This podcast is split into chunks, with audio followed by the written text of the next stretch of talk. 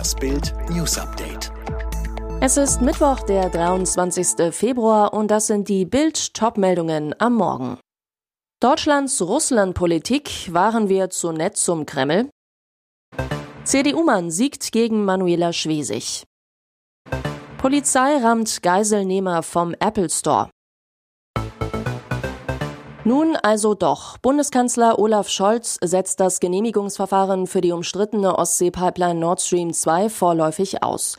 Die Anerkennung der sogenannten Volksrepubliken Luhansk und Donetsk durch Russland sei ein schwerwiegender Bruch des Völkerrechts, so Scholz zur Begründung. Die früheren Aggressionen Putins hielten Scholz und auch seine Vorgängerin Angela Merkel dagegen nicht davon ab, das 2005 von Altkanzler Gerhard Schröder ausgehandelte Projekt zu verteidigen.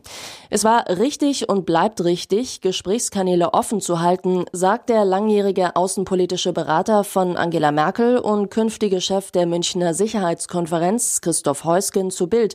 Aber wir waren zu gutgläubig, wir haben Putins Brutalität und Skrupellosigkeit immer unterschätzt.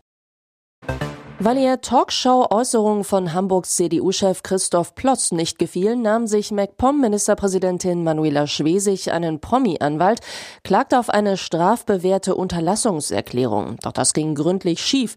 Nach Informationen von Bild hat das Landgericht Hamburg die Unterlassungsklage nun als offensichtlich unbegründet zurückgewiesen. Bei den kritischen Aussagen von Plotz handelt es sich um eine zulässige Wertung im politischen Meinungskampf, so die Richter. Grotesk, weil Schwesig die Klage als Ministerpräsidentin erhoben hatte, muss nun der Steuerzahler nicht nur für die Gerichtskosten, sondern auch noch für das Honorar der Hamburger Topkanzlei Nesselhauf aufkommen. Auf Bildnachfrage wollte Schwesigs Regierungssprecher Andreas Timm zur Gerichtsschlappe sowie der Höhe der Kosten nicht Stellung beziehen. Erstalarm in der Innenstadt von Amsterdam, nun Erleichterung. Ein bewaffneter Mann hat an einem Apple Store mehrere Menschen als Geiseln genommen. Das teilte die Polizei erstmals kurz nach 18 Uhr auf Twitter mit. Gegen halb zwölf in der Nacht erklärten die Beamten den Einsatz für beendet. Auf Videos ist zu sehen, wie der Tatverdächtige aus dem Geschäft rennt. Ein Polizeiwagen rast heran und rammt den Mann, der fällt auf die Windschutzscheibe und von dort zu Boden. Mehrere Laserzielpunkte von Gewehren sind auf ihn gerichtet. Der Täter sei überwältigt worden, teilten die niederländischen Beamten am Abend mit. Die Lage sei unter Kontrolle, die letzte Geisel sei in Sicherheit. Zuvor hatten schon mehrere Menschen den Laden des US-Elektronikriesen Apple am zentralen Platz verlassen können. Zwischenzeitlich war laut der Zeitung Telegraph auch die Armee mobilisiert worden. Zehn Jahre jung und schon Schwedens strahlendster Stern. Prinzessin Estelle feiert am Mittwoch Geburtstag. Pricken wird sie von ihren Eltern, Kronprinzessin Victoria und Prinz Daniel genannt.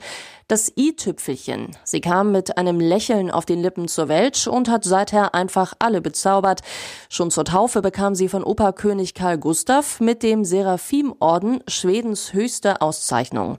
Mit nur zwei Jahren absolvierte sie ihren ersten Termin. Die kleine Herzogin von Östergötland bereiste ihr Reich, nahm lachend Blumen entgegen. Eine geborene Königin mit Starpotenzial. Seit 2018 besucht Estelle unweit vom Familiensitz Hager Schloss die Privatschule Campus Manila, eine Eliteschmiede. Ihr größtes Geburtstagsgeschenk. Sie feiert mit Freunden Kuchen und Klamauk, ganz privat, ganz normal und genau deshalb etwas ganz Besonderes. Mit dieser Aktion will sie allen betroffenen Frauen Mut machen. Im vergangenen September wurde bei Sonja Kraus ein kleiner, aber hochaggressiver Tumor in der Brust festgestellt. Schon einen Monat später ließ sich die Moderatorin beide Brüste abnehmen und bei einer Operation wieder aufbauen. Im Vox-Format Showtime of My Life, Stars gegen den Krebs, wagte der TV-Star nun einen mutigen Schritt und zog mit anderen Promi-Ladies blank. Nachdem in der ersten Folge ihre männlichen Kollegen alle Hüllen fallen ließen, zogen am Dienstagabend die Frauen Frauen nach. Mit dabei waren unter anderem auch Model Lilly Becker und die Schauspielerin Susan Sideropoulos und Silla Shahin Radlinger. Vier Wochen vor Drehbeginn der Vox-Doku ließ sich Sonja beide Brüste abnehmen und neu aufbauen. Mit der Sendung sagt sie dem Krebs nun auch öffentlich den Kampf an. Ihre Message, ich will, dass alle Frauen zur Vorsorge gehen, dieser Arzt hat mein Leben gerettet. Die einen sind weltberühmt, der andere verkauft sein Bier in vier Dresdner Edeka-Filialen. Trotzdem streitet die Münchner Brauerei Hofbräu erbittert vor Gerichten mit einem Lebensmittelhändler, weil dessen Eigenmarke Dresdner Hofbrauhaus angeblich mit der Marke Hofbräuhaus München verwechselt werden könnte. Hofbräu gegen Hofbrau, Ä gegen A. Bei diesem skurrilen Bierzoff geraten einige ins Schäumen. Was steckt dahinter? John Scheller aus Dresden betreibt vier Edeka-Filialen, ließ sich die Marke Dresdner Hofbrauhaus 2011 sichern. Die Idee einer seiner Supermärkte steht auf dem Brunnen der traditionsreichen Hofbrauhaus Aktienbrauerei und Malzfabrik zu Dresden, die vor rund 100 Jahren die Produktion einstellte. Und wo ist nun das Problem? Die Verwechslung des Namens ist gerade im internationalen Bereich hundertprozentig, erklärt ein Hofbräu-Sprecher. Da heißen wir Hofbrauhaus, denn das englische Alphabet kenne keinen Umlaut. Alle weiteren News und die neuesten Entwicklungen zu den Top-Themen gibt's jetzt und rund um die Uhr online auf Bild.de.